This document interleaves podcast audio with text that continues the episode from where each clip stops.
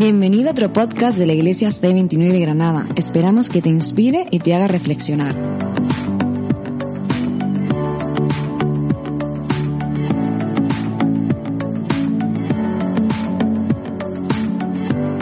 Una de las cosas que más echo de menos, tener tiempo para, para ver cine y sobre todo cine donde tenga una buena banda sonora, que me haga volar, y, me lleve a, otros escenarios.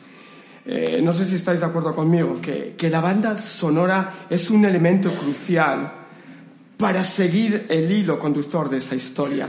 Y hoy me atrevería a decir que, que tenemos una historia cinematográfica, pero real.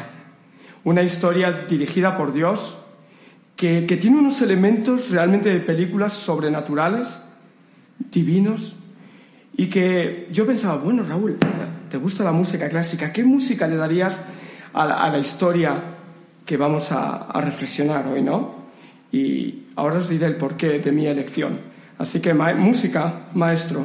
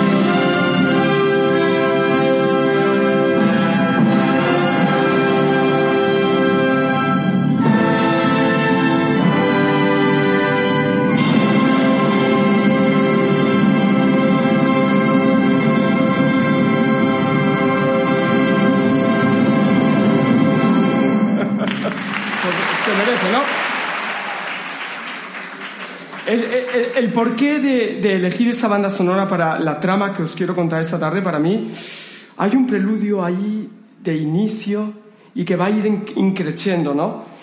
Algo que es apoteósico y algo que tiene un final abrupto y sin más. Y así es la historia que vamos a, a escuchar hoy, con un inicio bastante abrupto y un, y, un, final incluso más abrupto todavía. Y merecía esos tambores y esos violines que anuncian el devenir de cosas dramáticas y cosas serias. Eh, es una banda sonora que ha sido muy utilizada en muchísimas eh, películas y creo que una de las grandes obras del director Stanley Kubrick, que es la banda sonora de 2001 Odisea del espacio. Aquellos que tenemos cierta edad recordamos esta película, muy popular allá en el 68, pero sobre todo en los 70 y en los 80, ¿de acuerdo? Pero también se ha utilizado mucho esta banda sonora para, para hablar del cosmos, para hablar de, de la creación, de, de, ese gran enigma, ¿no? Para muchos, para otros ya resuelto, en el que Dios ha creado universos, galaxias, planetas, y especialmente ha creado uno donde hay vida, que es el planeta Tierra. Entonces, esta sinfonía, que es un poema sinfónico, esa primera pieza se llama Amanecer y es el despertar, yo creo, muy apropiado para esta historia que en esta tarde vamos a contar. Esta banda sonora me llevaba a algo que quiero leeros, a otro poema, igual de sinfónico, escrito por David. ¿Y por qué digo esto? Porque meditando en la grandeza del cosmos y, meditando en, la gran creación que Dios ha hecho, el protagonista de esta tarde tiene un propósito que para mí es súper ingenuo, que es huir de la presencia de Dios. Y fijaros lo que dice algunos de los versos escritos en el poema Salmo 139. ¿A dónde podría alejarme de tu espíritu? ¿A dónde podría huir de tu presencia? Si subiera al cielo, allí estás tú. Si tendiera mi lecho en el fondo del abismo, también estás allí.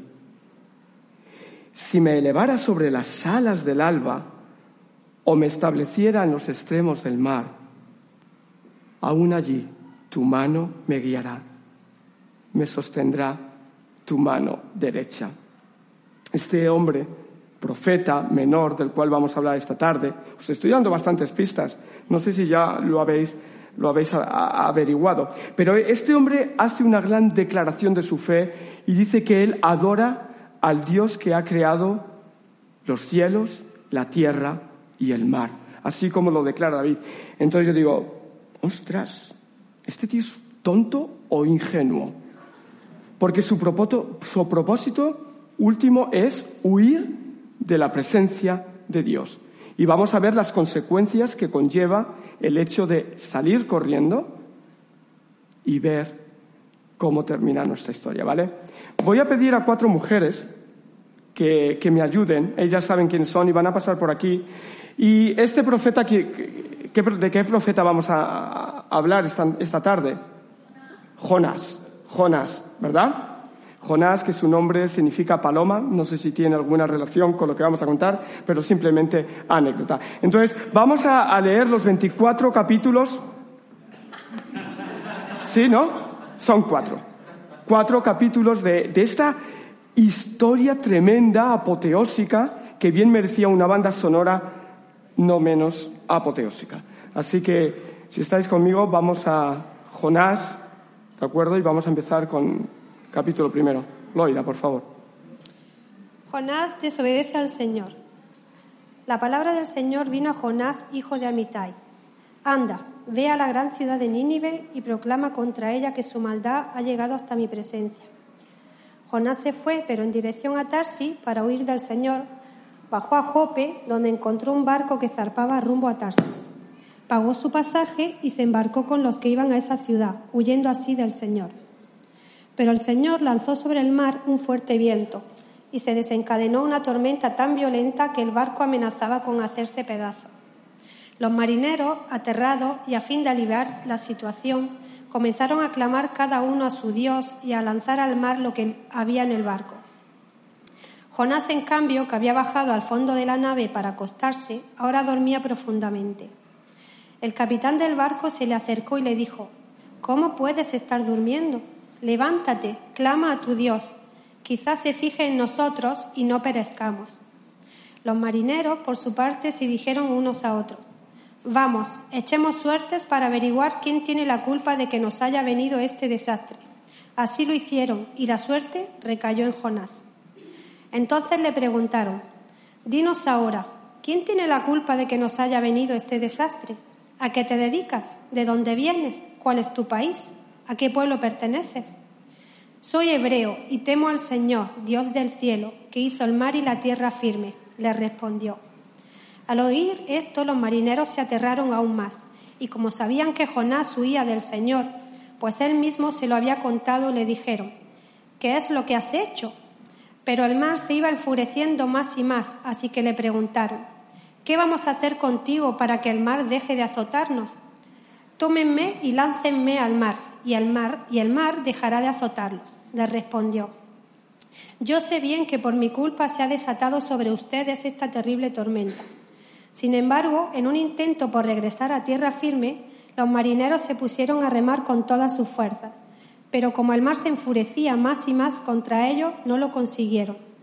Entonces clamaron al Señor, Oh Señor, tú haces lo que quieres, no nos hagas perecer por quitarle la vida a este hombre, ni nos hagas responsables de la muerte de un inocente. Así que tomaron a Jonás y lo lanzaron al agua, y la furia del mar se aplacó. Al ver esto, se apoderó de ellos un profundo temor al Señor, a quien le ofrecieron un sacrificio y le hicieron votos.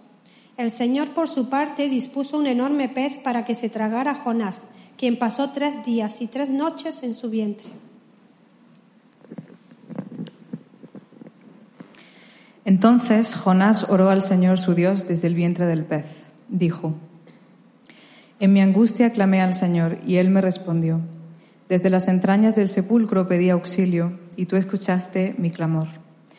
A lo profundo me arrojaste, al corazón mismo de los mares. Las corrientes me envolvían. Todas tus ondas y tus olas pasaban sobre mí y pensé, he sido expulsado de tu presencia. ¿Cómo volveré a contemplar tu santo templo? Las aguas me llegaban hasta el cuello, lo profundo del océano me envolvía. Las algas se me enredaban en la cabeza, arrastrándome a los cimientos de las montañas. Me tragó la tierra y para siempre sus cerrojos se cerraron tras de mí. Pero tú, Señor, Dios mío, me rescataste de la fosa. Al sentir que se me iba la vida, me acordé del Señor y mi oración llegó hasta ti, hasta tu santo templo. Los que siguen a ídolos vagnos abandonan el amor de Dios. Yo, en cambio, te ofreceré sacrificios y cánticos de gratitud. Cumpliré las promesas que te hice. La salvación viene del Señor. La palabra del Señor vino por segunda vez a Jonás. Anda, ve a la gran ciudad de Nínive y proclámale el mensaje que te voy a dar. Jonás se fue hacia Nínive conforme el mandato del Señor. Ahora bien, Nínive era una ciudad grande y de mucha importancia. Jonás se fue internando en la ciudad y la recorrió todo el día mientras proclamaba, Dentro de cuarenta días Nínive será destruida. Y los ninivitas le creyeron a Dios, proclamaron ayuno y desde el mayor hasta el menor se vistieron de luto en señal de arrepentimiento. Cuando el rey de Nínive se enteró del mensaje, se levantó de su trono, se quitó su manto real, hizo duelo y se cubrió de ceniza. Luego mandó que se pregonara en Nínive por decreto del rey de su corte, ninguna persona o animal, ni ganado lanar o vacuno, probará alimento alguno, ni tampoco pastará ni beberá agua.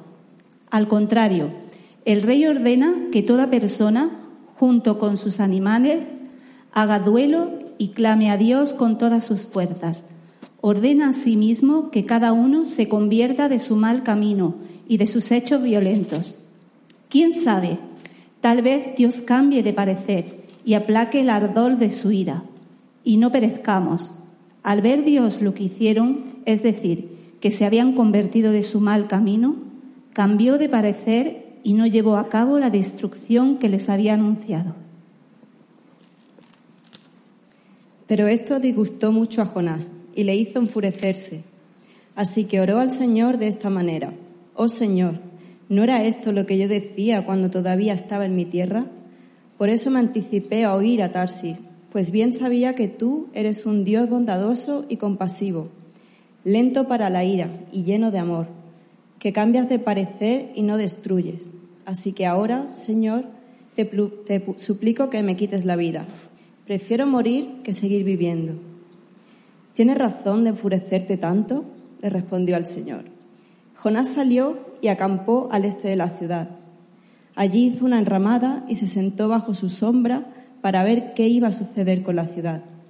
Para aliviarlo de su malestar, Dios el Señor dispuso una planta, la cual creció hasta cubrirle a Jonás la cabeza con su sombra.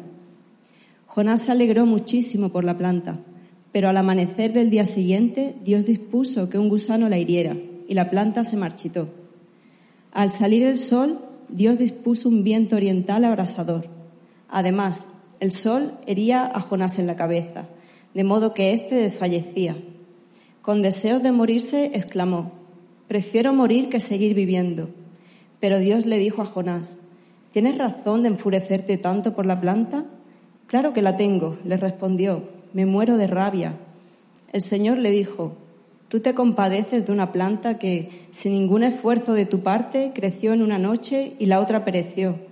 Y de Nínive, una gran ciudad donde hay más de 120.000 personas que no distinguen su derecha de su izquierda y tanto ganado, ¿no habría yo de compadecerme? Muchas gracias. Un guion digno de una película taquillera para este verano, sin duda.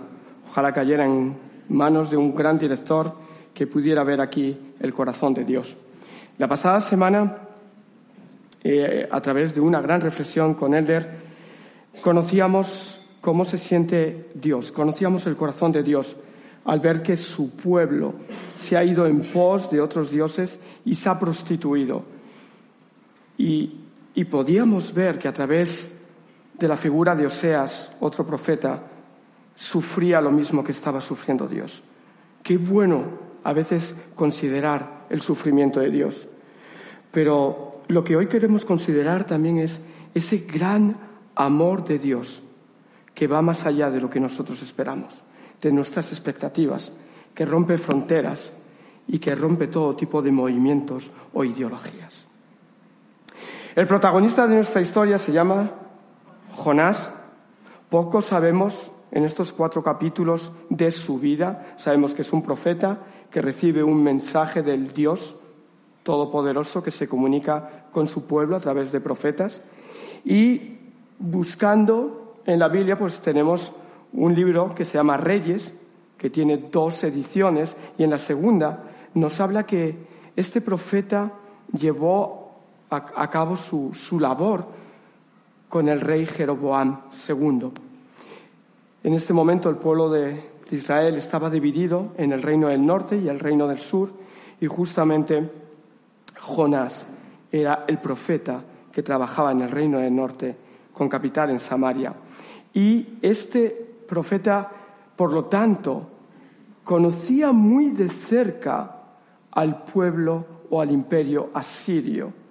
Y él era consciente de muchas de las cosas violentas y actos desmedidos que llevaban a cabo este pueblo. Por lo tanto, yo, si me tengo que poner en su pellejo, tal vez hubiera hecho lo mismo, conociendo la reputación tan violenta. Entonces, esa es la información que tenemos. Profeta, durante el reinado de Jeroboam II, más o menos, siglo VIII antes de Cristo, 786 al 746, es el reinado de Jeroboam. Y sabemos que Jonás ha tenido experiencia con el imperio asirio, cuya capital era la gran ciudad, como la describe el Señor, la gran ciudad de Nínive. Es algo bien interesante pensar que no hay otro precedente como el de Jonás que reciba un, un mensaje de Dios para un pueblo extranjero, exclusivamente. Sí que ha habido operaciones y que incluye otros reyes, pero esto es un mensaje directo para una nación extranjera. Tengamos eso presente porque es un dato muy importante. Y, no solo que tenga un mensaje, que le podía mandar una palomita y, un papiro y que llegara a manos del rey de Asiria, pero no, no. Conllevaba que tenía que cruzar fronteras, tenía que desplazarse y cara a cara tenía que llevar un mensaje. ¿Y habéis escuchado qué mensaje es? en 40 días seréis destruidos si no os arrepentís de vuestros caminos. Tera. ¿Eh? Es, un mensaje que, conlleva una amenaza y, y si no cumples, en 40 días hay un plazo, vas a ser eliminado de la faz de la tierra. Esta Nínive, para muchos historiadores, eh, comentaristas, se podría ubicar en el país de Irak, cerca de Mosul, en la periferia de Mosul. De hecho, sabemos muchas de las salvajadas que el DAS está haciendo con las ruinas de Nínive. Es histórico que esta ciudad existió y todo el arte que conllevaba se ha destruido en los últimos cinco años. O sea, Nínive está por ahí en Irak, cerca de Mosul. Entonces, hasta allí tenía que desplazarse eh, nuestro protagonista, Jonás. Y como decía, él, había sido testigo directo de muchas de las acciones crueles de este pueblo. Algunas de ellas, solo voy a decir una, esta gente era tan despiadada que podía abrir en canal a un enemigo, desollarlo, ¿de acuerdo? Vivo, y colgar su piel en sus templos, ¿vale? Eran despiadados, era un pueblo aberrante también donde eh, se ejercía la esclavitud, ¿de acuerdo? Había abusos y había muchísimas grandes injusticias. Y esta injusticia ha llegado a la presencia de Dios. Y Dios tiene un mensaje para que ellos se arrepientan. Y le dice así, anda, atrévete, le dice, venga, anda, ve a la gran ciudad de Nínive y proclama Jonás contra ella que su maldad ha llegado hasta mi presencia. Inmediatamente a él yo creo que deben surgirle muchos interrogantes, como a mí que soy testigo de esta narración. Digo, pero bueno, bueno, bueno, vamos a ver. Un hombre que vemos que en contra de sus deseos es enviado por Dios a cumplir fuera de Israel, a Nínive, como hemos dicho, la lejana capital del imperio asirio, el duro trabajo de anunciar a sus habitantes que en el término de 40 días su ciudad será destruida. No tiene ningún sentido. ¿Qué podría pasar por la cabeza de Jonás? ¿Voy a traicionar a mi nación y voy a ir a los enemigos? ¿Voy a cruzar las, las fronteras en dirección a ellos? ¿Me voy a meter en ese callejón sin salida? ¿Cuánto tiempo voy a durar con vida? ¿Un profeta judío me presento en sus territorios? ¿Por qué van a escucharme?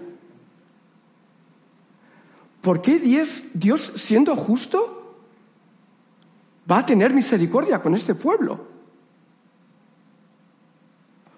¿O por qué la gracia de Dios podía extenderse a otro pueblo que no fuera el propio pueblo de Dios?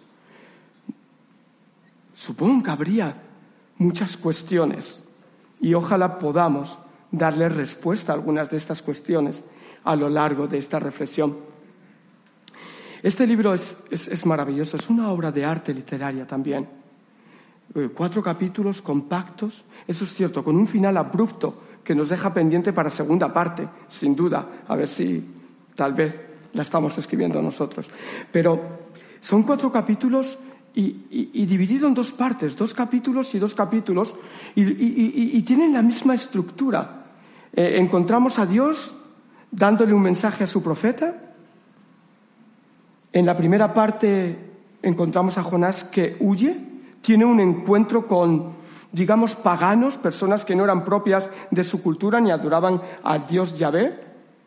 Y vemos un cambio en la vida de estos paganos. Y al mismo tiempo, en la segunda parte, volvemos a escuchar la voz de Dios dirigiéndose al profeta. En lugar de oír, acude a su destino. Da ese mensaje, es decir, se vuelve a encontrar con, con un pueblo pagano. Hay también un cambio. Es decir, la misma estructura avala también las garantías de una historia bien escrita y bien narrada porque es inspirada por Dios. O sea, que tiene también un valor literario. Para muchos, eh, y, tenemos dos escenarios, obviamente el mar y tenemos a Nínive. O sea, que todo está muy bien hilado y conectado. Como digo, es, es un guion para una gran película taquillera. A veces nos detenemos en cosas que saltan a la vista. En las dos partes también tienen algo en común, que son dos elementos sobrenaturales o divinos. En una es el pez. Si hiciéramos una, encuesta a muchos de nosotros y sobre todo a nuestros niños, oye, ¿con qué relacionas Jonás? Entonces va a decir, con una ballena. Y ahí nos quedamos, ¿no? Nos quedamos en el pez. Es algo extraordinario. Y es algo que no nos tiene que distraer de lo que realmente Dios quiere transmitirnos con la vida de Jonás. Es algo sobrenatural, es algo divino, es un milagro. Pensar que este pez de un gran tamaño, me imagino, para tragar a un humano y mantenerlo con vida durante tres días, es algo, sobrenatural. y requiere la misma fe que requiere leer cualquier otro capítulo de la Biblia eh, ver en señales y prodigios que Dios hizo de una magnitud que solo podemos llegar a creerlas y entenderlas por fe. Entonces, ¿qué quiero decir con esto? Que la historia del pez como el otro elemento sobrenatural, que es esa calabacera, esa planta que crece y al día siguiente es comida por un gusano, no nos debe despistar más que para ver el poder de Dios y la soberanía de Dios y el control que estaba teniendo para que Jonás llevar a cabo y entendiera una lección muy importante. ¿De acuerdo? Entonces, como hemos dicho, está muy bien estructurado este libro. Pero decía, esos elementos sobrenaturales no deben desviarnos de lo que realmente es el tema y el propósito de este libro, que no es otro que el amor de Dios rompe fronteras, rompe incluso nacionalismos, rompe racismos, rompe prejuicios y diferencias sociales, rompe egocentrismo, religiosidad. Porque, sabéis, es solo el amor de Dios lo que debería ser el motor para la misión que Dios le ha dado. Jonás no tenía el amor de Dios por este pueblo, lo cual sí Dios tenía. Muchas veces hemos escuchado en nosotros, ah, pues yo trabajo en una misión o colaboro en misiones. Y la verdad es que todos estamos dentro de una misión, todos. Eh, Dios tiene una misión desde el principio de la creación de la humanidad, que es que todos lleguen a tener un encuentro personal con Dios. En tiempos habló a través de profetas, pero hoy habla a través de Cristo. Y su último objetivo, esa misión es que todos, todos, muchos lleguen a conocer. Entonces tú y yo nos encontramos en una misión, no en mi misión. Dios te tiene a ti para llevar a cabo su misión, como tenía Jonás.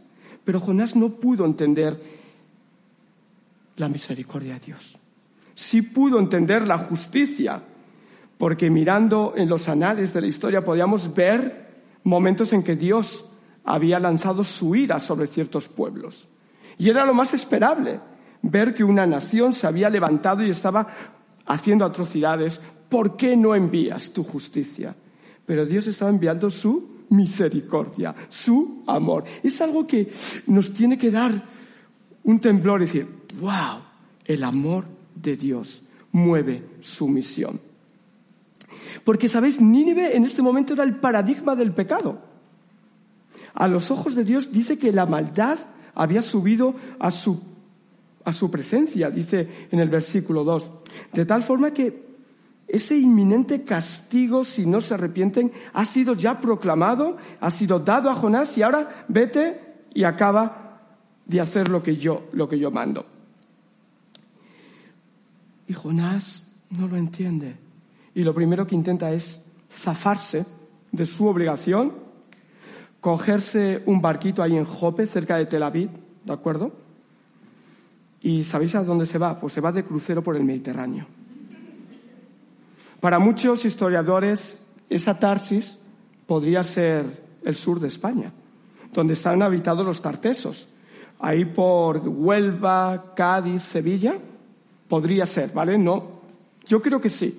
Pero bueno, hay personas que dicen Cerdeña, algún punto, se quería ir de crucero por el Mediterráneo, pero le salió rana, como decimos. Y ahí encontramos a Jonás, dormirito, en el camarote, y algo sucede, ¿verdad? Una tormenta viene. Las tormentas hablan mucho también del poder de Dios, pero no voy a entrar ahí. Pero viene una gran tormenta. Y, los que están ahí con él, que son de otra cultura, de otra nación, dicen, oye tú, tío, ¿qué haces ahí dormido? Deberías estar orando o muerto de miedo. Y dice que está en su sueño. Y él, de alguna manera, se va a convertir en la solución para esa tormenta. Lo lanzan al mar estragado por un pez, como hemos leído, y lo que es interesante, después de haber hecho una declaración, quién era, era profeta y que él creía en Yahvé, el Dios que ha creado el universo, estos hombres se dan cuenta del poder de Dios y lo que hacen inmediatamente es adorarle y convertirse a Él. Es increíble que incluso ante la negación de servir a Dios y ser obediente en su cometido de llevar a cabo la misión de Dios, un pueblo cree un grupo de personas cree. Pero es la negativa a cumplir el mandato de Dios lo que cae ese enredo y esa trama empieza a complicarse. Es bien interesante ver que, que Jonás no es un precedente para, para de alguna manera desobedecer o dudar de la confianza en Dios de que Él es sabio para llevar a cabo algo. Tenemos ejemplos como Moisés, Elías, incluso el profeta Jeremías, que justificándose algunos en posibles eh, razones de habilidades, eh, incompetencia o debilidad o temor, también querían rehuir. Pero sin duda creo que es Jonás el que marca un precedente mucho más fuerte que ningún otro, porque él se pasa a tres pueblos, él va más allá y huye y presentó una oposición radical a ese mandato de Dios como profeta. Estaba al servicio de Dios, no lo olvidemos.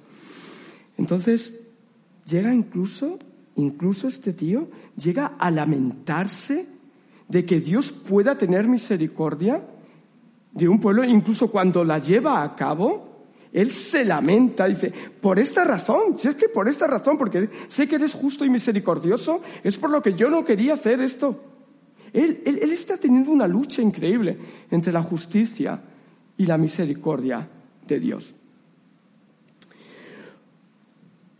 Jonás no había tenido ningún miedo en confesar ni su nacionalidad, como os he dicho, ni confesar al servicio de quien estaba y en quién creía, pero sí que temía algo, algo. Su gran enemigo era, era tal vez la pérdida de prestigio que podía traer esas consecuencias, el hazme reír, ¿no? Siendo utilizado por Dios para una misión que él no entendía. Incluso prefería la muerte, ¿no? Él se ofrece como sacrificio para dar calma a esa tormenta. Él sabe que es la causa de esas circunstancias. O sea, no tenía tanto la muerte como sí que tenía el ser desprestigiado y perder su estatus de gran profeta elegido por Dios para traer buenas nuevas al pueblo. Entonces Jonás, de alguna manera, representa, eh, a mí no, ni a ti, la figura del, del israelita de mente cerrada, para quien la salvación es un privilegio dado a un pueblo de forma exclusiva. Pero justamente vemos que Dios quiere dar una lección a Jonás y tal vez a todos nosotros. Esto no es algo exclusivo de un pueblo. Dios no hace diferencias entre seres humanos. Para nada. Y esta es la actitud que Jonás no entiende. No conoce el corazón de Dios. Sufre una gran incapacidad de comprender el valor universal del amor de Dios. De donde surge todo el dramatismo de esta gran historia, de esta gran película.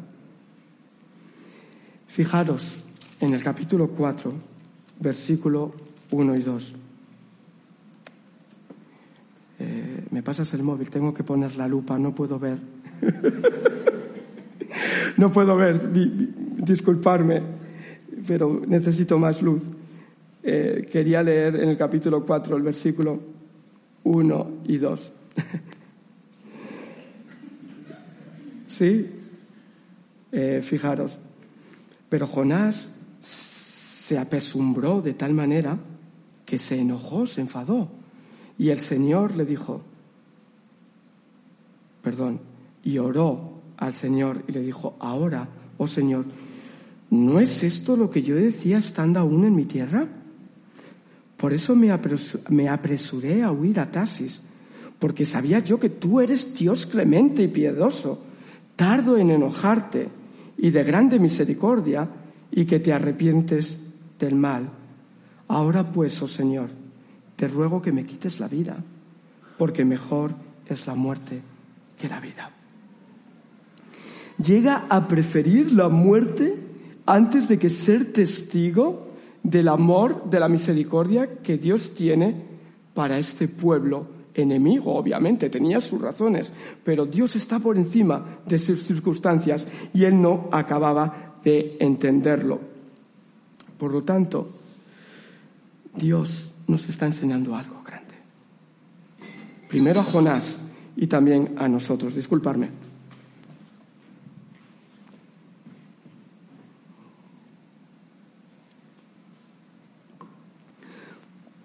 Para muchos comentaristas y para muchos que leemos la palabra de Dios con frecuencia, podemos ver que el libro de Jonás apunta a algo muy grande.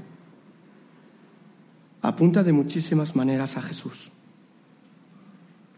a ese ejemplo de amor de Dios que es llevado a otro lugar.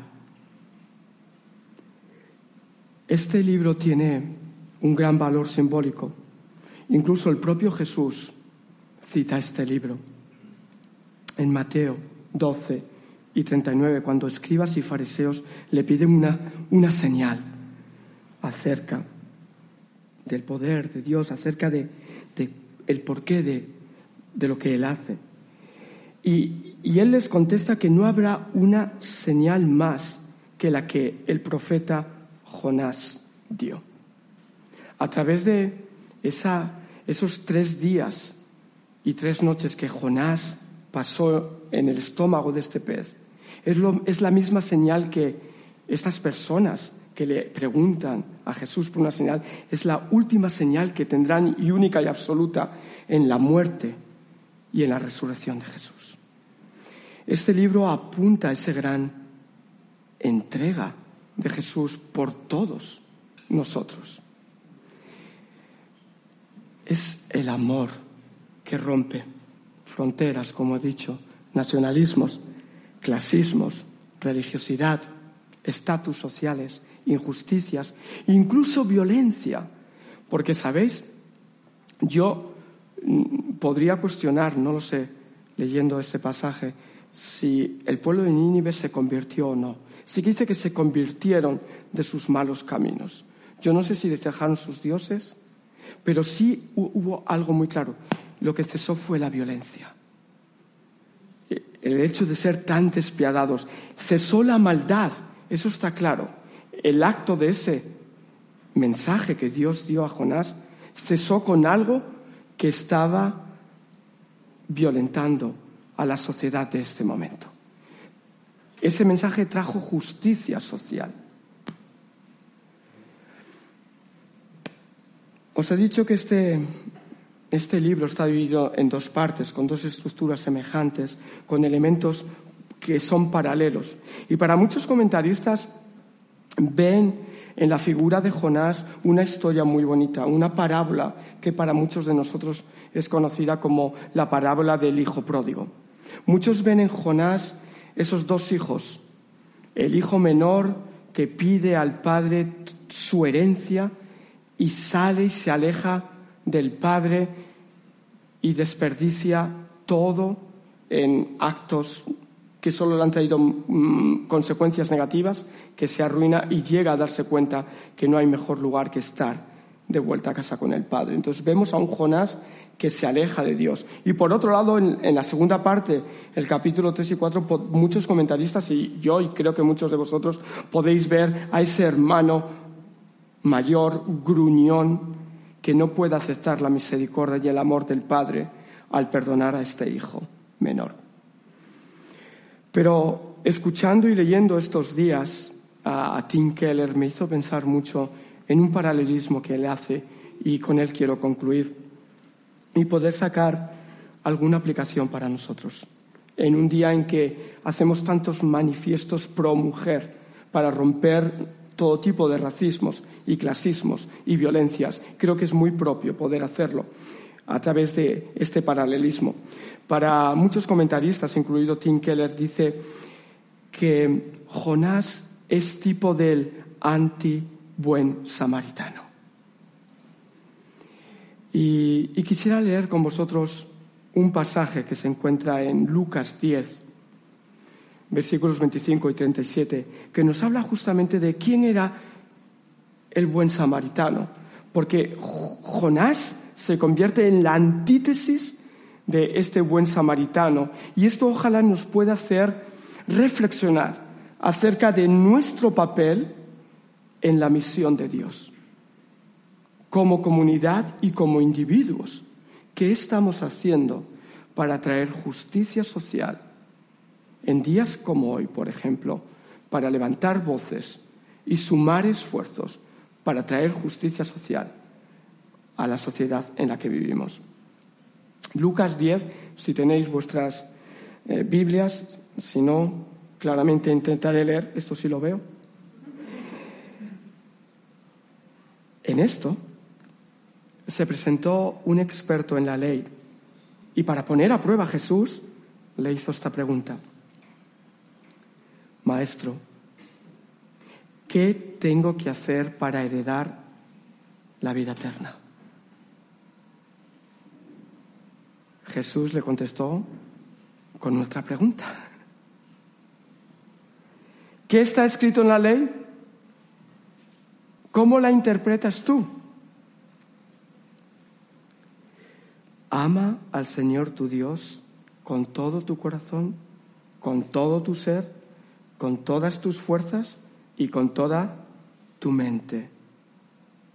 Y ama a tu, a tu prójimo como a ti mismo. Bien contestado, le dijo Jesús. Haz eso y vivirás. Pero él quería justificarse. Así que le preguntó nuevamente a Jesús, eh, ¿y quién es mi prójimo? ¿Quién es mi prójimo? Jesús respondió, bajaba un hombre de Jerusalén a Jericó y cayó en manos de unos ladrones. Le quitaron la ropa, le golpearon y se fueron dejándolo medio muerto. Resulta que viajaba por el mismo camino un sacerdote, quien al verlo se desvió y pasó de largo. Así también llegó a aquel lugar un levita y al verlo se desvió y siguió de largo. Pero un samaritano que iba de viaje llegó a donde estaba el hombre y viéndolo, se compadeció de él. Se compadeció de él. Se acercó, le curó las heridas con vino y aceite y se las vendó. Luego lo montó sobre su caballo lo llevó a un alojamiento y lo cuidó. Y al día siguiente sacó varias monedas de plata, se las dio al dueño del alojamiento y le dijo, cuídemelo y lo que gaste usted de más, se lo pagaré cuando vuelva. Jesús hace una pregunta. ¿Cuál de estos Tres, piensas que demostró ser el prójimo del que cayó en manos de los ladrones. Respuesta. El que se compadeció de él, contestó el experto de la ley. Jesús le dijo, anda entonces y haz tú lo mismo, concluyó Jesús. historia encontramos este hombre que ha sido maltratado, robado, golpeado. Pasan dos personas de estatus social, tanto un sacerdote como un levita, y pasan de largo. Pero tan solo un samaritano, un samaritano que es enemigo de un judío, solo uno se compadeció de él. Se arriesgó, le costó esfuerzo, tiempo, le costó dinero, pero se compadeció. Entra en una relación que le supone interactuar incluso con el dueño de este mesón, con extraños, se está poniendo nuevamente en, en peligro, incluso ser rechazado. ¿Qué significa amar a tu prójimo como a ti mismo? Y la pregunta es, ¿quién es mi prójimo? Y Jesús le cuenta esta historia. Es un hombre que da ayuda práctica a una persona en un momento determinado que la necesita. Una ayuda práctica que también resultó ser económica, pero interesante, a una persona de diferente raza y diferente religión. Y el samaritano se compadeció. Este es un ejemplo que Jesús da de amar a otro. Podía haber dado otro, sin duda, pero en este momento le da este ejemplo de lo que es amar al prójimo. Ayuda práctica, puntual, económica, a una persona de raza y religión diferente. El samaritano se compadeció y hubo una consecuencia, ayudar y dar. Y sabéis, sin nada a cambio. Incluso hace un seguimiento, porque si te va a crear más gastos, dímelo, porque yo te los cubriré. Es increíble. Es justamente lo opuesto a lo que hizo Jonás. Por eso muchos comentaristas dicen es anti-buen samaritano. No quería poner su vida en peligro para nada, ni quería implicarse con un pueblo que no merecía su presencia. ¡Cuánta arrogancia, Señor!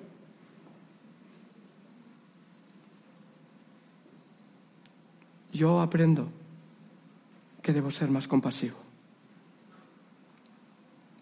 A veces no podemos entender la justicia y la misericordia de Dios. Pero sin duda nuestro amor, que ha sido para transformar vidas, nos debe mover a compadecernos de otros y compadecernos de, los que necesitan y mostrarlo de forma práctica y puntual e incluso hacer un seguimiento. ¿Qué estamos haciendo como iglesia? ¿Qué estás haciendo tú como hijo de Dios? O como persona incluso que tiene concepto de justicia social, como veremos. Eh, eh, Jesús no puso sobre esta, en esta historia sobre esta cabalgadura a un judío, puso a un samaritano, un samaritano que tuvo la capacidad de compadecerse, es decir, que Dios muestra su gracia incluso a través de personas que no le conocen. Y afortunadamente nuestra sociedad está llena de ONGs que muestran la capacidad de la gracia de Dios en cubrir necesidades que tal vez tú y yo, como primeros agentes de amor, no estamos haciendo. Hoy hablamos mucho de igualdad, de justicia social, fuera racismos, eh, fuera fronteras, eh, no diferencias de género, clases sociales, incluso de edad. Pero ¿qué significa eso para ti? ¿Qué es lo que te puede decir la historia de Jonás hoy a ti? Hoy es el Día de la Mujer y lo celebramos y decimos, basta ya de abusos machistas, de violencia, basta de discriminación. Yo lo entiendo, es un pecado. Tal movimiento es un pecado que ofende a Dios. Y Dios nos ayude a, a compadecernos, pero sobre todo a actuar. Estamos en la misión de Dios. ¿Cómo eso te va a ayudar? Los lunes, cada dos lunes, un grupo de voluntarios de C29 con Existe Más Mundo salen a la calle para mirar cara a cara a muchas personas que están en necesidad. Es un pequeño ejemplo. Queremos traer justicia social. Eh, Dios acabó con la violencia de todo un pueblo. Y Dios quiere acabar con la, con la injusticia social. Y nos tiene primeramente a nosotros y su gracia en otras muchas personas. Pero nos tiene a nosotros. Y ese amor debe de ayudar a compadecernos de los demás. Estamos en la misión de Dios. Debemos ser capaces de mostrar amor, entrega, ayuda, romper todos los ismos negativos e injusticias y acabar con la violencia, como fue acabada con los ninivitas. Y el autor fue Dios. Quería acabar con un testimonio para mí de una mujer, hoy que es el Día de la Mujer, que para mí es inspirador. Y es un gran ejemplo de, un gran ejemplo de, de lo que es la gracia de Dios. Esa mujer que veis rodeada de niños Se llama Olga Murray. Actualmente tiene 95 años, californiana, trasfondo judío. Esa mujer en 1987 quedó viuda y se propuso hacer un viaje a Nepal. Estando con un serpa que llevaba todas sus cosas y servía de guía, esta mujer probablemente se hizo un esquince. El serpa cargó con ella y la llevó a uno de los poblados de Nepal. Qué casualidad, que era el mes de enero y en Nepal, en el mes de enero, se hacen festivales donde las niñas de 7, 8 y 9 años son vendidas. Son vendidas como empleadas domésticas, que su fin es el de ser maltratadas, tener vidas invisibles, ser violadas, abusadas. Muchas acabarán en la calle embarazadas, otras muchas en prostíbulos. Olga Murray se dio cuenta que su dinero, 50 dólares que valía la vida de casa de esta niña, no iba a ser suficiente para parar esa violencia, ese abuso. Así que volvió a California con 60 años, fundó una de las fundaciones más impactantes en Nepal. Eh, se llama Nepal Youth, no recuerdo ahora, lo tenía por aquí apuntado, pero no, no lo recuerdo, disculparme, luego os lo diré. Nepal Youth Foundation, Fundación de Jóvenes de Nepal. En más de 37 años que lleva de trabajo esta fundación, se han podido rescatar 26.000 vidas de chicas. Para mí es inspirador y yo puedo ver la gracia de Dios aquí. Me gustaría que también se viera el amor de Dios, porque el, el, mayor regalo que podemos dar a una persona aquí fuera o aquí, si nos estás visitando, es ayudarte a que tengas la fe que tenemos nosotros, que es el motor de esta misión. Pero esto es justicia social y es la gracia de Dios. Ella pudo con 60 años regresar a su país, siendo abogada y retirada casi, mover y empezar algo que fue causado por la violencia. ¿Qué podríamos hacer nosotros, convencidos de que tenemos el Dios que dio un pez para mantener con vida a Jonás y que continuara la misión de Dios? Si tuviéramos fe del granito de mostaza. Vamos a tener un tiempo de silencio, reflexionar. Si estamos siendo Jonás o estamos siendo buen samaritanos. Este mundo necesita Olga Murray, necesita buenos samaritanos. Pero qué bueno que sean samaritanos que conocen a Dios también. Porque es el amor el que cubre multitud de imperfecciones y cambia vidas. Solo el amor de Dios, la misericordia de Dios, pero vemos también su gracia. Que Él nos ayude